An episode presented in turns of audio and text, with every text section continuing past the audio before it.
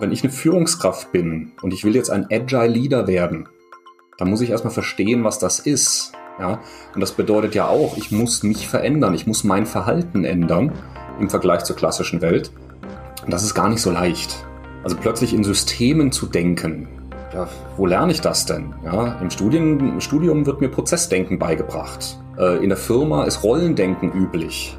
Das heißt, für eine agile Führungskraft ähm, bedeutet das, er muss quasi ganz vorne wieder anfangen. Hallo, ich bin Till Weinert und das ist Let's Talk Agile. Agilität ist einfach zu verstehen und schwierig zu meistern. Das höre ich oft. Doch damit will ich mich nicht zufrieden geben. Ich spreche mit Menschen aus der Praxis über ihre Erfolge und Misserfolge und vor allem darüber, was ihnen geholfen hat, ihre Herausforderungen zu meistern. Du kannst aus jeder Folge ein neues Experiment für dich und deinen Kontext mitnehmen. Denn gerade bei Scrum, Kanban und Co. gilt, Übung macht den Meister. So, let's talk Agile!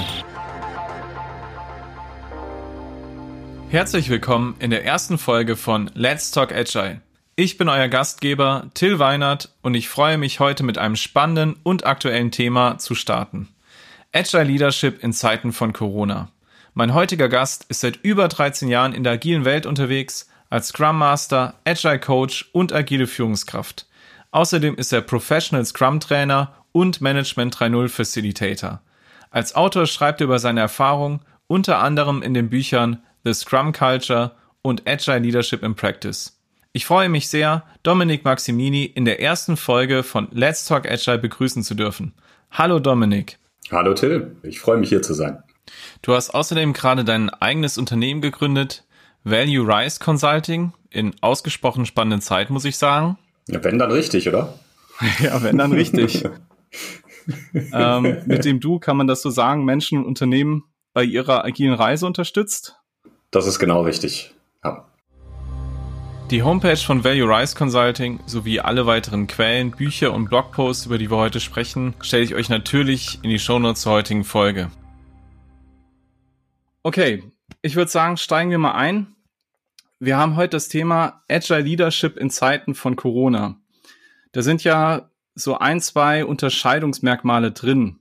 Ähm, das eine ist, wir reden über Agile Leadership und nicht über normales Leadership ohne jetzt schon zu tief reinzugehen, was ist der Unterschied für dich zwischen agilen Leadership und ich nenne es mal dem normalen Führen?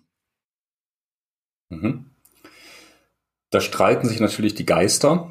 Ähm, wissenschaftlich gesehen gibt es da diverse Strömungen. Äh, es gibt auch Leute, die behaupten, sowas wie Agile Leadership gäbe es gar nicht. Das sei schon immer Leadership gewesen, in Abgrenzung dann zum Management.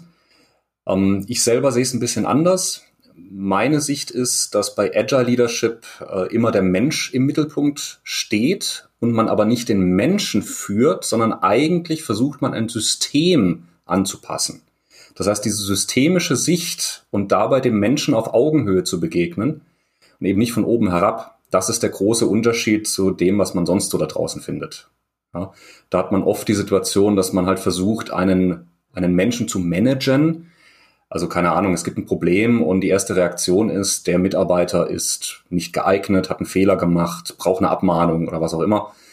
Ähm, und eben nicht, hey, wie sieht denn das System drumherum aus? Äh, konnte der sich eigentlich anders verhalten oder äh, hätte man das System anders stricken können, um das irgendwie zu verbessern? Ähm, und solche Dinge. Ja.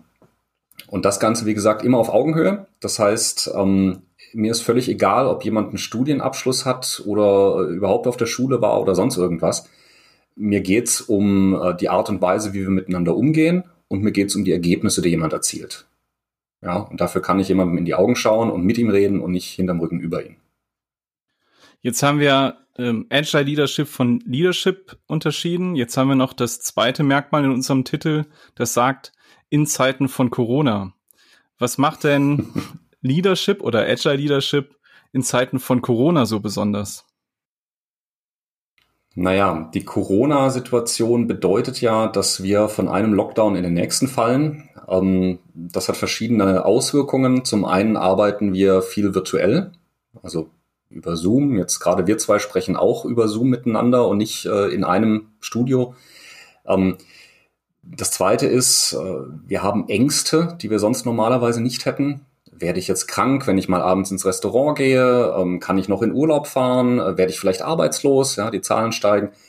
Ähm, also viele Ängste, das verursacht Stress. Gleichzeitig sind wir äh, eingesperrt zu Hause. Ich äh, überspitze es jetzt ein bisschen in der Formulierung. Ähm, da haben wir auch konkrete Risiken drin, zu vereinsamen, äh, wenn wir jetzt keine Familie haben oder die Bedürfnisse von Familie, Freunden, Beruf, Hobbys, einem selber irgendwie in Einklang zu bringen. Ähm, das heißt, ein weiterer Stressfaktor. Und wir wissen alle, dass Stress jetzt nicht so besonders gesund ist für uns. Ähm, das heißt, wir müssen gucken, wie wir das hinbekommen. Wie schaffe ich es als Führungskraft? Und jetzt kommen wir eben zur Führung in der Zeit wie schaffe ich es, rauszufinden, wie es meinem Mitarbeiter geht, damit ich in der Lage bin, rechtzeitig darauf zu reagieren und die Hilfestellung zur Verfügung zu stellen, die die Person braucht. Ja, und manchmal ist das nur ein Schreibtischstuhl, aber manchmal ist das auch psychologische Betreuung. Ja, also das ist so ungefähr die Bandbreite, über die wir da reden.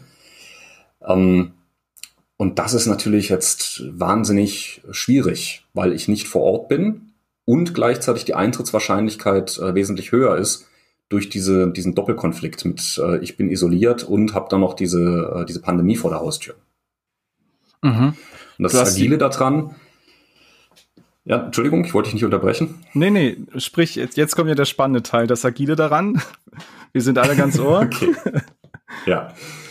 Das Agile daran ist eben wieder die äh, Sicht, das Ganze systemisch zu betrachten. Wie kann ich ein System schaffen, in dem zum Beispiel diese Vereinsamung nicht so stark zuschlägt?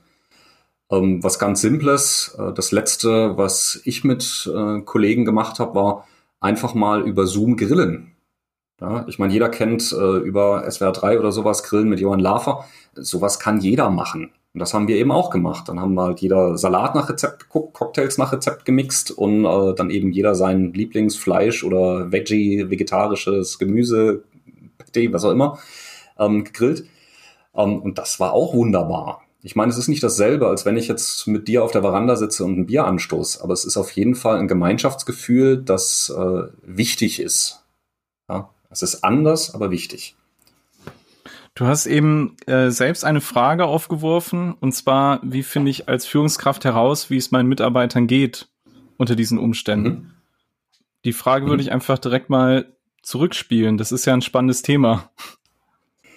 Ja, durchaus.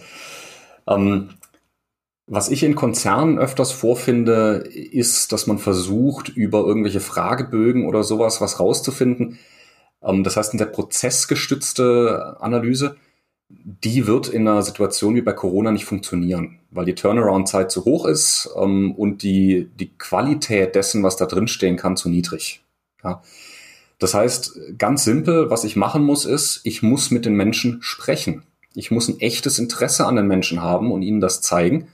Und das kann bedeuten, dass ich als Führungskraft einfach mal eine halbe Stunde mit jemandem über das Privatleben spreche. Was hast du am Wochenende gemacht? Wie schläfst du? Ja? Und daraus muss ich dann Schlüsse ableiten. Das heißt, ich habe zum Beispiel zu Beginn von Corona eine Fortbildung gemacht in psychologischer Erster Hilfe, um sicherzustellen, dass ich in der Lage bin, auch zu erkennen, wenn dort gewisse Dinge nicht funktionieren. Also wenn hier mehr Hilfe gebraucht ist. Ähm, und dadurch kann ich jetzt eben auch, ähm, ich sag mal, erspüren. Es ist mehr ein Erspüren als ein, äh, ich hake hier fünf Fragen ab und dann weiß ich, was Sache ist, äh, wie es meinem Gegenüber geht. Ich kenne Dominik jetzt schon eine Weile und bin immer wieder beeindruckt von seiner Gradlinigkeit und seiner konsequenten Handlungsweise. Und auch in diesem Fall. Während die meisten von uns derzeit hauptsächlich mit sich selbst beschäftigt sind, macht er eine Fortbildung in psychologischer Erster Hilfe. Hut ab! Ich meine, wenn jetzt jemand mal schlecht schläft, ist das noch kein Problem. Aber wenn jemand mir zum dritten Mal erzählt, er kriegt nachts kein Auge zu, dann muss ich dran denken, hey, Schlafstörungen, könnten da Depressionen im Spiel sein, könnte da was anderes im Spiel sein. Ähm, und dann ist meine Aufgabe als Führungskraft entweder den, äh, den Mitarbeiter zu einer Stelle zu leiten, wo der, die Person Hilfe findet. Das heißt, ich könnte ihr zum Beispiel ein äh, Erste-Hilfe-Telefon in die Hand drücken oder sowas. Oder wenn ich die Fähigkeiten selber habe, ähm, kann ich vielleicht auch einfach sagen, guck mal, ich habe hier drei Links zum Thema Schlaftipps, ähm, probier die doch mal aus. Wie geht's dir damit? Ja, wird das besser? Achtsamkeitsübungen, Meditation, äh, solche Dinge kann ich dann machen äh, mit dem Mitarbeiter zusammen, wenn der Mitarbeiter das auch mit mir machen möchte. Ja, also kann ja sein, dass der Mitarbeiter sagt, ist ja nett, aber du bist mein Chef, geh weg damit. Ja. Und dann kann ich ein System bauen zwischen meinen Mitarbeitern, dass die miteinander sprechen. Ja, ich kann die Awareness schaffen zwischen den Leuten, ein Bewusstsein schaffen.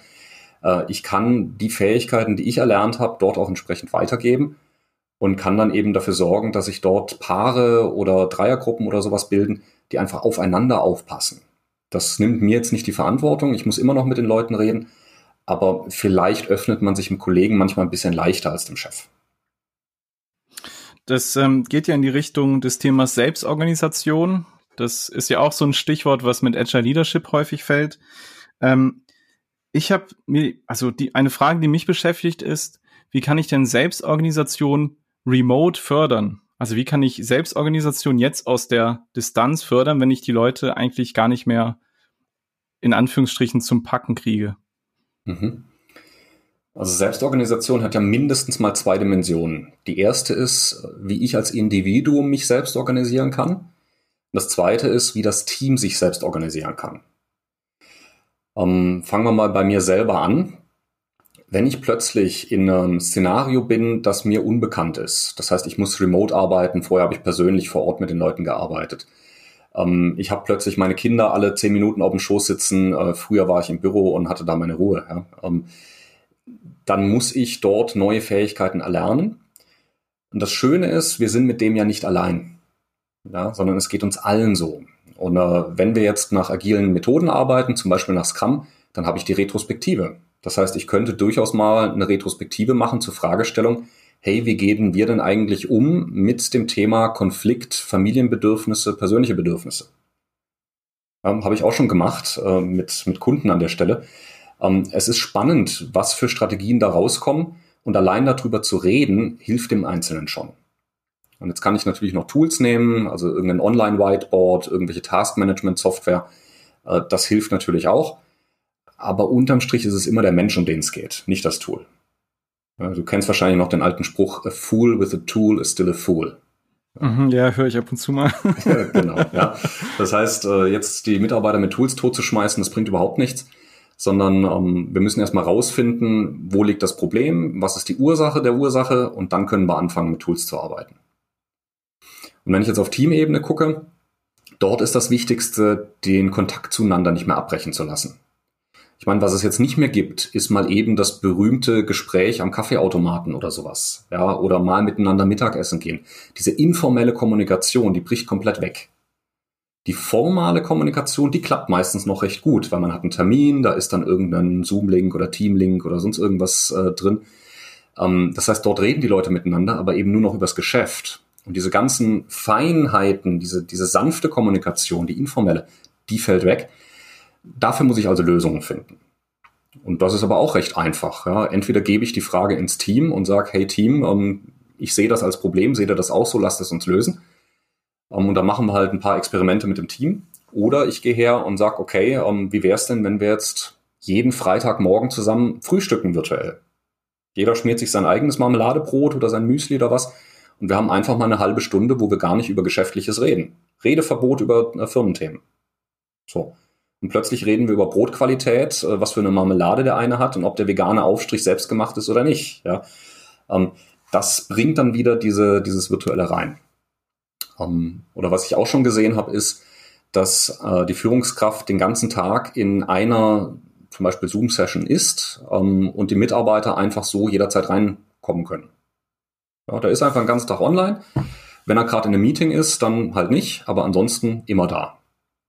Das ist quasi die, die Open Door Policy Remote. Du hast vorhin ja das Thema Retrospektiven angesprochen im Team. Äh, ein so ein Thema, was ja auch immer wieder bei Retrospektiven aufkommt, sind Konflikte.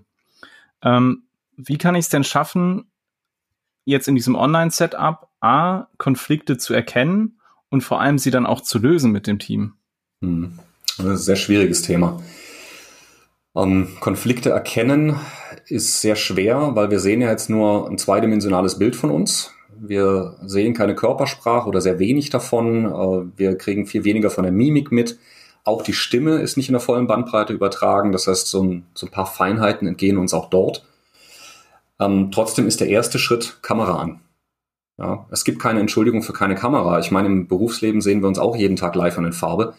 Ähm, und wenn ich mein Zimmer nicht aufgeräumt habe, ja mein Gott, dann räume ich es halt mal auf.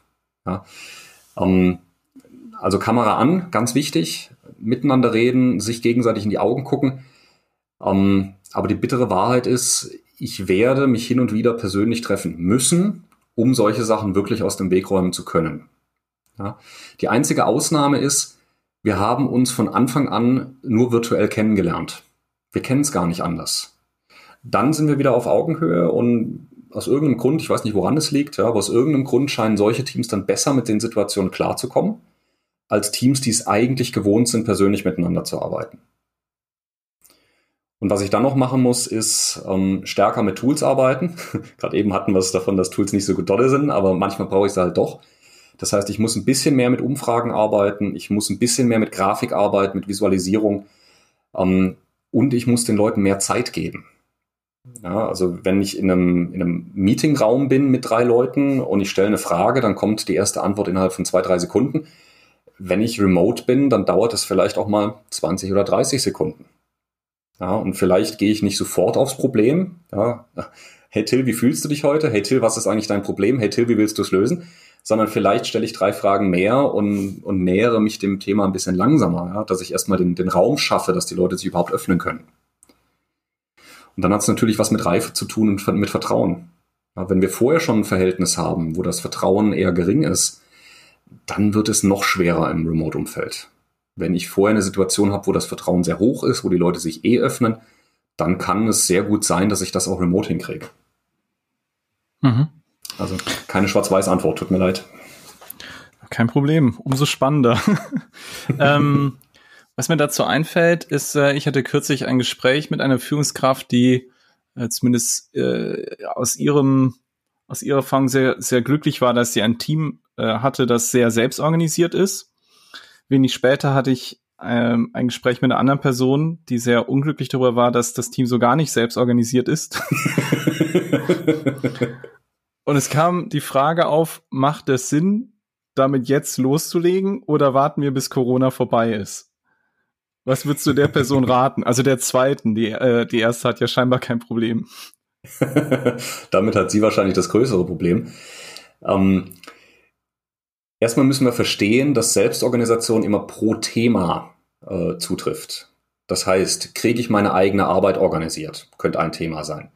Kriege ich organisiert, morgens aufzustehen, trotz Corona und geduscht am Schreibtisch zu sitzen, äh, ohne Schlafanzug? Ja, auch das ist eine Form von Selbstorganisation. Wenn ich jetzt an so ein Consulting-Business denke, dann wäre auch Vertrieb zum Beispiel Selbstorganisation, Schulungsorganisation, ähm, Kundenkoordination, ähm, vielleicht auch den einzelnen Einsatz vor Ort. Ja? Und das sind alles Bereiche, in denen jeder Einzelne mal mehr und mal weniger Fähigkeiten hat. Und wenn jetzt jemand sagt, ich bin so froh, dass alle selbst organisiert sind, dann würde ich hinterfragen, in welchen Bereichen nimmst du denn diese Selbstorganisation wahr? Interessant. Es gibt also keinen einfachen Schalter Selbstorganisation an, Selbstorganisation aus. Und während sich viele Führungskräfte und Mitarbeiter mehr Selbstverantwortung wünschen, müsste die Frage eigentlich lauten, in welchem Bereich wünschst du dir mehr Selbstorganisation? Vielleicht meint die Person ja, ja, alle sind immer noch bei der Arbeit und keiner ist äh, zu Hause im Bett geblieben, rechnet 40 Stunden die Woche ab, aber schläft die durch oder so. Ja. Ähm, und dann hätte die Person ja recht mit ihrer Sicht. Ja? Und die andere Person ist vielleicht unzufrieden, weil sie sich einen ganz anderen Aspekt rausgegriffen hat. Vielleicht war das der Aspekt des Vertriebs. Ja? Ich weiß, das ist immer ein ungeliebtes Thema bei Beratern. Ja? Ähm, dass man dann sagt, ja, ja, aus meiner Sicht sind wir nicht selbst organisiert, weil das Thema Vertrieb nicht funktioniert. Und wenn man es schafft, das ein bisschen zu kategorisieren, dann hat man eine größere Chance, das gegenseitige Verständnis hinzukriegen ähm, und versteht dann eben auch, okay, worum wollen wir uns eigentlich kümmern? Worüber wollen wir uns eigentlich hier unterhalten? Weil mit diesen Pauschalaussagen, wir sind selbst organisiert oder nicht, funktioniert nicht. Ja. Da habe ich mich auch schon mit Vorständen gestritten drüber. Ähm, nicht gut. Ähm, die Frage ging ja noch in die Richtung, soll ich den, den Konflikt jetzt austragen oder nicht? Naja, wenn nicht jetzt, wann dann? Ja, fair. Die Frage ging in die Richtung, äh, verdammt, mein Team ist nicht selbst organisiert, fange ich jetzt an also quasi online remote, die selbst organisiert zu machen. Ähm, was auch immer die das heißt. Machen. Ja, ja, genau. Ich, was auch immer das heißt, die selbst organisiert zu machen. Wir erkennen den Widerspruch schon in der Frage, aber fange ich jetzt an oder sage ich, okay, ich ähm, führe den Status quo weiter und nach Corona gucke ich mal, in welche hm. Richtung es geht. Wann ist denn Oder ich es Corona? entwickeln kann. Das ist eine gute Frage. Ja, wir haben keine Ahnung. Das heißt, wir sind im Moment in einer hochkomplexen Situation. Wir haben keine Ahnung, wie es weitergeht. Äh, vielleicht ebbt Corona ab und in zwei Monaten spricht keiner mehr davon. Vielleicht gibt es eine zweite Welle und wir kriegen einen zweiten Lockdown. Ähm, keine Ahnung, wir wissen es nicht. Ähm, das heißt, sich jetzt hinzusetzen und nach dem Prinzip Hoffnung da irgendwie weiterzumachen, das ist aus meiner Sicht eine ziemlich blöde Idee. Zumal ja in dieser Remote-Situation Selbstorganisation noch viel wichtiger ist als vorher. Ich meine, wenn zehn Leute im Raum sitzen und einer ist ein bisschen am Weinen oder kommt nicht klar oder so, dann sehe ich das. Ähm, weinen natürlich im übertragenen Sinne. Aber wenn alle zu Hause sind, bei sich im Büro, dann äh, kriege ich das nicht mit. Weder als Kollege noch als Chef. Ja, das heißt, äh, ja, natürlich müsst ihr jetzt dran an das Thema. Was dabei rauskommt, weiß ich nicht, aber ihr, ihr müsst anfangen. Und ihr müsst es aber besser vorbereiten, als ihr das in der physischen Welt würdet. Weil in der physischen Welt, ihr habt ein Whiteboard, äh, irgendwas läuft nicht so wie geplant, ihr macht zwei Striche auf dem Whiteboard und könnt die Moderation anpassen. Das geht im Remote-Setting nicht so einfach. Ähm, wie sieht denn diese Vorbereitung dann oder wie kann diese Vorbereitung aussehen? Also äh, zum einen muss sich jeder selber vorbereiten. Das heißt, die Leute brauchen Fragen, anhand derer sie sich vorbereiten können. Ähm, bei dem Thema jetzt könnten das zum Beispiel eine Frage nach Kategorien sein. Vielleicht mache ich es auch mehrstufig. Vielleicht frage ich diese Woche, ähm, hey, welche Kategorien seht ihr denn beim Bereich Selbstorganisation und bereite mal drei vor als Beispiele. Ähm, frag dann nächste Woche mit einer Skalenfrage, hey, wie gut sind wir da aus deiner Sicht? Bringe die Ergebnisse schon mal mit in so eine Retrospektive und kann mir dann mit dem Team zusammen rauspicken, worüber wollen wir jetzt eigentlich reden. Ja? Mhm. Und dann kann, also ich weiß ja nicht, was passiert. Vielleicht passiert, dass die Sichten sehr weit auseinander liegen pro Dimension. Es kann aber auch sein, dass die komplett beieinander liegen, aber zwischen den Dimensionen sehr weit auseinander. Und je nachdem muss ich halt eine andere Vorbereitung machen. Mhm. Du hast ja ähm, selber einen Artikel geschrieben, Leadership in Times of Corona. Mhm. Den findet man auf dem äh, scrum.org Blog. Mhm. Ähm, in meiner Vorbereitung habe ich die natürlich geflissentlich gelesen. Hervorragend. Du hast ja auch ein, ein paar Ratschläge an die, ähm, an die agilen Führungskräfte da draußen.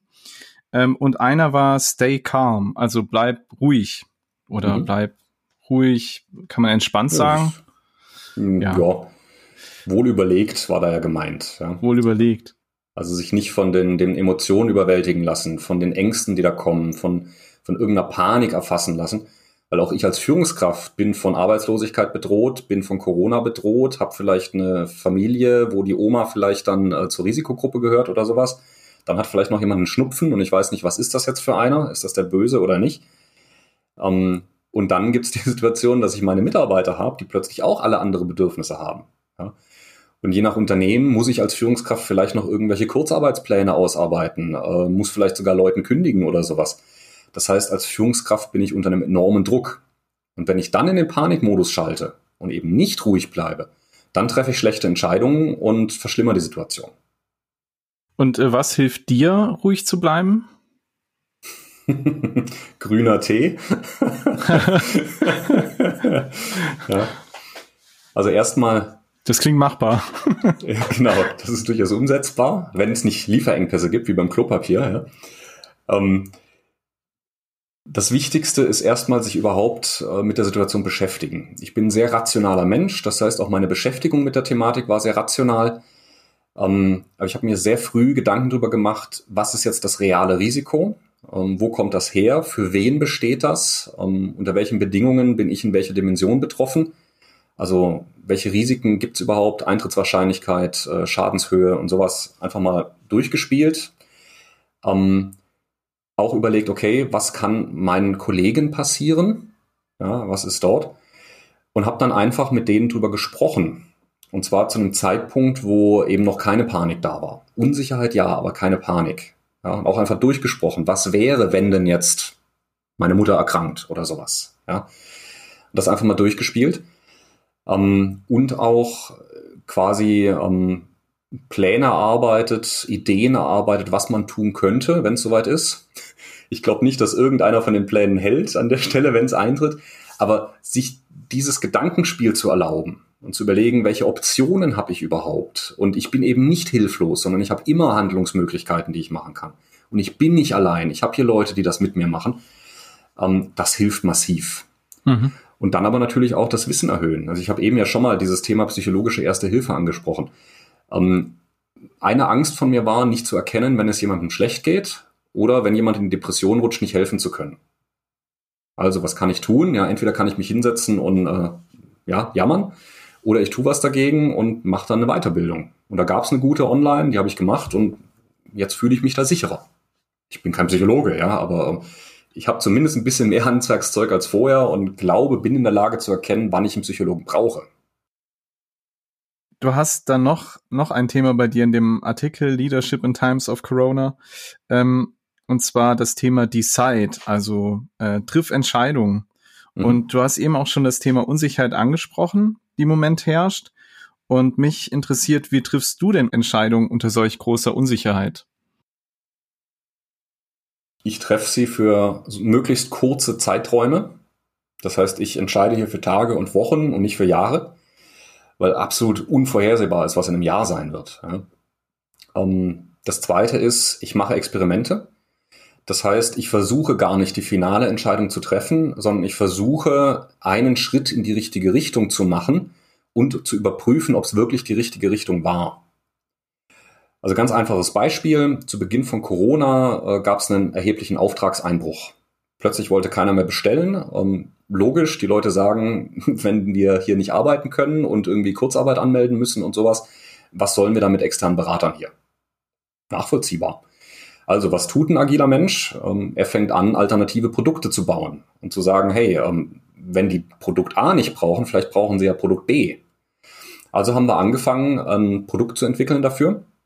Und zwar haben wir uns damals überlegt, okay, die Leute sind jetzt alle im Homeoffice, keiner hat eine Ahnung, wie das wirklich funktioniert, kaum einer hat die psychologische Dimension auf dem Schirm, also machen wir Schulungen dafür. Ja, Remote-Schulung für ein Remote-Thema ist doch super. Ähm, also haben wir innerhalb von einer Woche das erste Experiment gemacht. Das Experiment war, ähm, wir setzen einfach mal eine Einladung auf und gucken, ob sich Leute anmelden. Ergebnis war, ja, ganz viele Leute haben sich angemeldet. Dann haben wir gesagt, okay, sollten wir weitermachen? Ja, sollten wir. Haben das Produkt erstellt äh, und haben erstmal kostenlose Webinare gemacht. Hat funktioniert.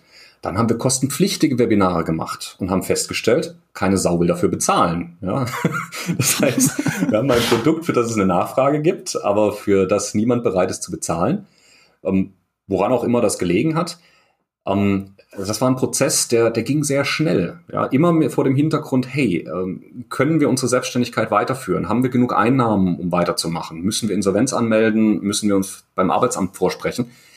Ähm, das klang jetzt relativ einfach, was ich da aufgeführt habe, aber das war ein Prozess, wo es viele, viele Optionen gab und für jede Option, die wir gewählt haben, haben wir vier andere ausgeschlossen.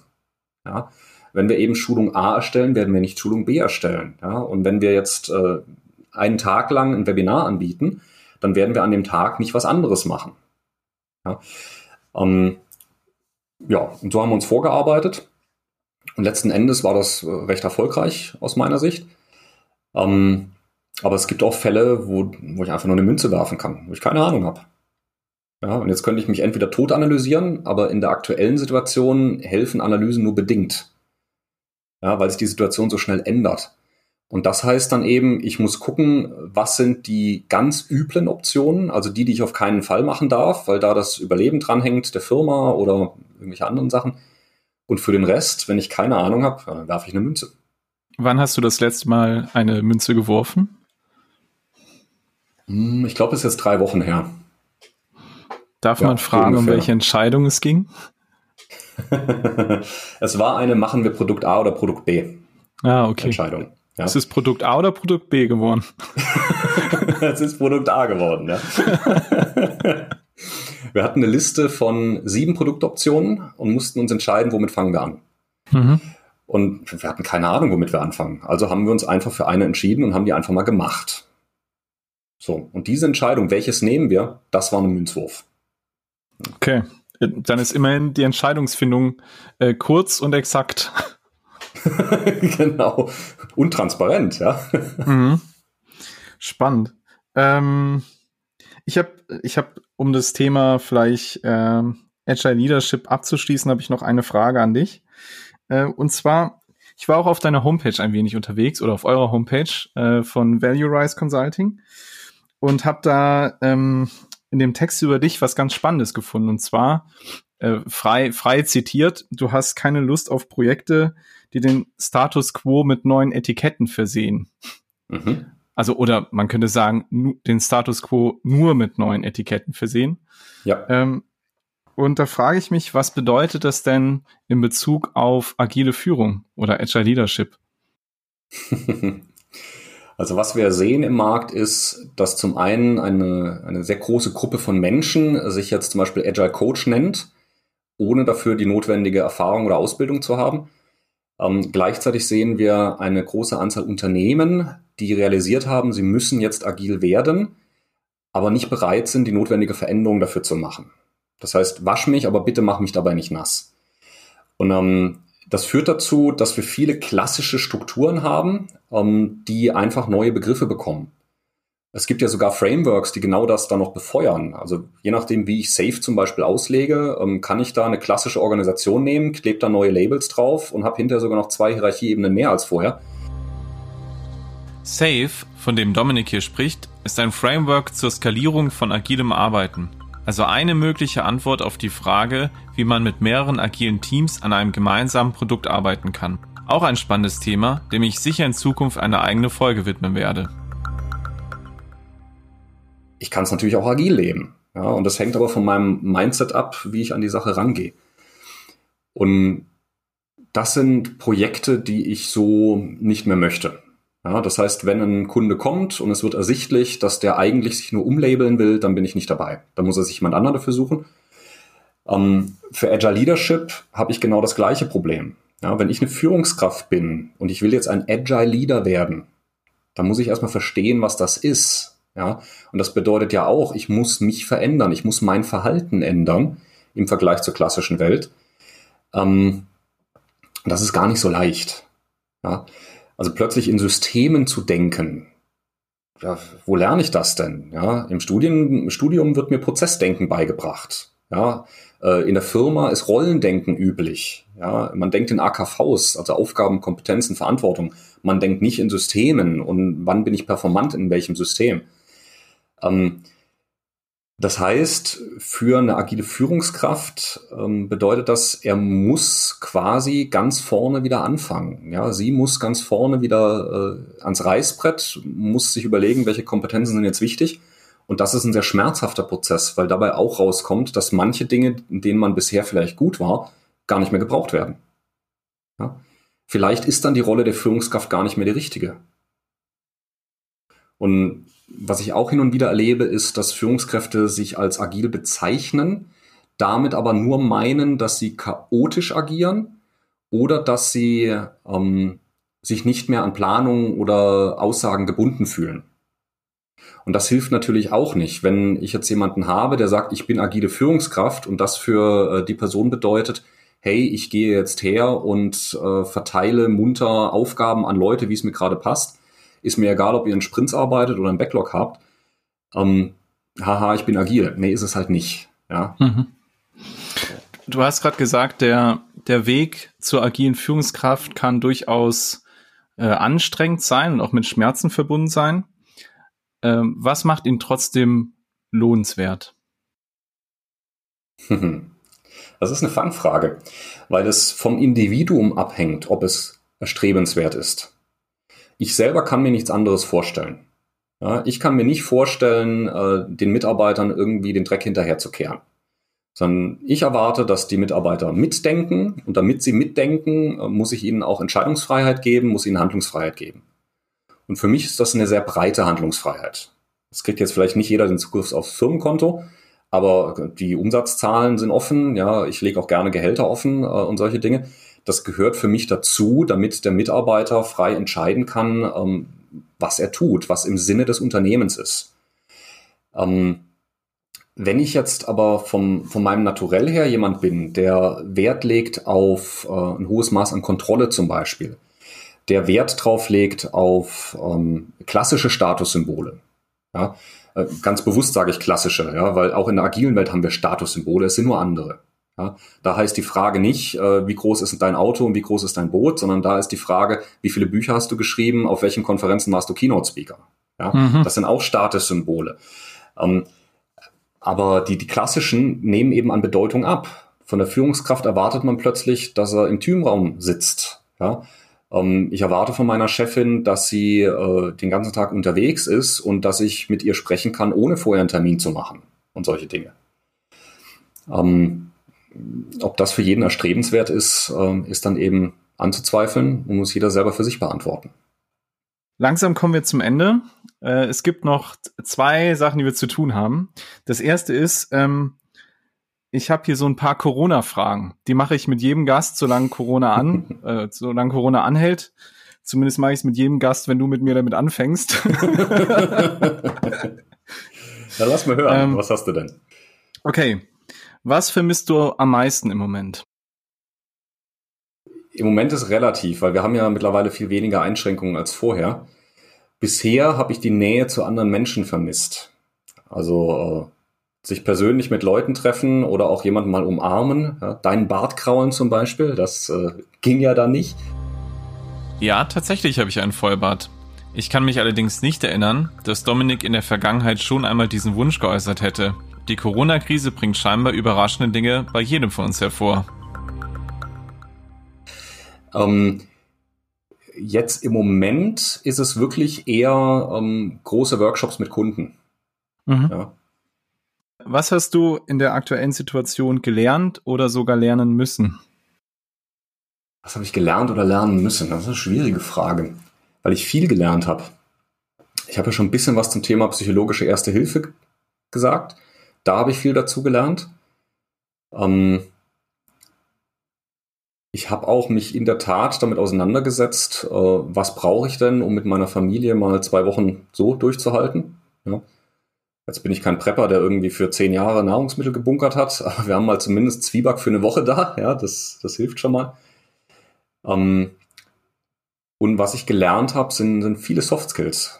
Wie kann ich denn jetzt hier Remote Sessions machen? Wie weiß ich denn, wie es meinen Kollegen und Freunden geht und solche Dinge? Das sind Dinge, die ich gelernt habe. Was nimmst du persönlich aus der Situation für dich mit? Was ich für mich mitnehme, ist, dass ich äh, mit Unsicherheit sehr gut umgehen kann, dass ich äh, viel schneller reagieren kann auf Dinge, die, äh, also die, die unerwartet kommen, als ich das bisher angenommen hatte für mich selber. Ähm, ich nehme aber auch mit, dass äh, die Nähe zu Menschen mir wesentlich wichtiger ist, als ich davor gedacht hätte. Ähm, und dass dieses, dieses Jonglieren mit den Interessen der Familie, Interessen des Berufs, äh, mit mir selber, dass das viel schwieriger ist, als ich dachte. Mhm. Letzte Corona-Frage. Was glaubst du, nehmen wir alle, also wir als Gesellschaft, aus der Corona-Krise mit? Hm. Ja, ich fürchte, dafür hat es noch nicht lang genug gedauert. Ähm, meine Befürchtung ist, dass wir nicht besonders viel mitnehmen und äh, alle versuchen, möglichst schnell in den, den alten Modus wieder zurückzukommen. Ähm, und dann vom, von der nächsten Krankheit, von der nächsten Katastrophe, von globaler Erwärmung, was auch immer, plötzlich wieder überrascht werden. Ähm, tja, gute Frage. Aber was würde ich mir wünschen? Ich würde mir wünschen, dass die Welt ein Stück weit entschleunigt. Ähm, dass man ein Stück weit mehr zu schätzen weiß, was man hat, nicht alles als gegeben hinnimmt ähm, und dass man sich mehr um die Leute um einen herum kümmert. Ja, und das betrifft vielleicht auch den Nachbarn, mit dem ich sonst nie spreche. Jetzt in Corona-Zeit hat man es vielleicht mal geklingelt und nach einer Rolle Klopapier gefragt, aber ähm, wie wird das dann in Zukunft sein? Backe ich dann einfach mal einen Kuchen und bringe ein Stück vorbei oder was, was mache ich? Okay, das waren die Corona-Fragen. Vielen Dank dafür. Jetzt gibt es nur noch eine Sache, die wir tun müssen, bevor wir das hier erfolgreich abschließen können. Und zwar gibt's in jeder Folge von Let's Talk Agile ein Experiment der Folge. Also ein Experiment, was die Zuhörer in ihrem Kontext mal ausprobieren können. Hm? Vielleicht diesmal noch kurz einleitend. Ich glaube, wir sind beide Vertreter der Idee von Good Practices und sind nicht so glücklich mit dem, mit dem Begriff Best Practice. Also Best Practice, die Idee von, es gibt die eine Lösung für jeden Kontext. Ich glaube, da stehen wir beide nicht hinter, sondern eher Good Practices. Für jeden Kontext gibt es andere Lösungen und man muss es für sich mit Experimenten rausfinden. Ja, danke fürs Anchoring, aber ich, ich sehe es genauso, ja. Eine Best bitte, Practice bitte. kann immer nur für einen Zeitpunkt und einen Kontext die beste sein. Und mit einer anderen Zeit oder einem anderen Kontext schon nicht mehr. Ja. Mhm. Welches Experiment äh, würdest du denn unseren Zuhörern mitgeben, dass sie mal in ihrem Kontext ausprobieren können? Okay, völlig unabhängig, ob die Zuhörer jetzt im privaten Bereich oder im Businessbereich sind, ich empfehle, miteinander zu frühstücken. Frühstück miteinander über Zoom, Teams, äh, Meet, was auch immer, ja, völlig egal, mit einem Tool, Kamera an und so platzieren, dass man auch sieht, was ihr esst. Ähm, und dann einfach eine halbe Stunde miteinander Zeit verbringen und auf keinen Fall über die Arbeit reden. Und guckt einfach mal, was das mit euch macht. Macht das drei Wochen und schaut mal, ob es gut war oder nicht. Alles klar. Vielen Dank für das Experiment, Dominik. Vielleicht wollen wir das auch mal machen. Können wir gerne tun, ja. Bis dahin, vielen, vielen Dank, dass du mein Gast in der ersten Folge von Let's Talk Agile warst und dir alles Gute. Vielen, vielen Dank. Danke dir, dass ich dabei sein durfte und viel Erfolg mit deinem Podcast. Dankeschön. Ciao, Till. Ciao. Wow, das war die erste Folge von Let's Talk Agile und ich muss sagen, es hat wahnsinnig Spaß gemacht. Das Gespräch mit Dominik war total spannend, gerade bei so einem top aktuellen und kontroversen Thema. Dominik sagt, bei Agile Leadership geht es darum, das System zu gestalten und trotzdem den Mensch immer im Mittelpunkt zu behalten. Das erscheint erstmal wie ein Widerspruch und gerade in Zeiten von Corona als eine besonders große Herausforderung bei der aktuellen Unsicherheit, dem Stress und der psychischen Belastung. Ich glaube aber, wenn wir es schaffen, diesen Widerspruch aufzulösen, dass darin eine Riesenchance liegt. Eine Riesenchance auf ein neues Führen und auf eine ganz neue Form der Zusammenarbeit. Dafür müssen wir neue Dinge lernen oder bekannte Dinge neu erlernen. Doch wie Dominik sagt, wir müssen daran. Und zwar jetzt. Und ich glaube, die Reise ist es wert. Wenn ihr Feedback für mich habt, Fragen oder Vorschläge für Themen und Gäste, immer her damit. Schreibt mir einfach an till at letstalkagile.de oder bei Facebook auf der Let's Talk Agile Seite. Wir hören uns in einem Monat wieder zu einer neuen Folge von Let's Talk Agile mit einem neuen Gast und seinen spannenden Erfahrungen und Experimenten. Und bis dahin viel Spaß beim Experimentieren, euer Till.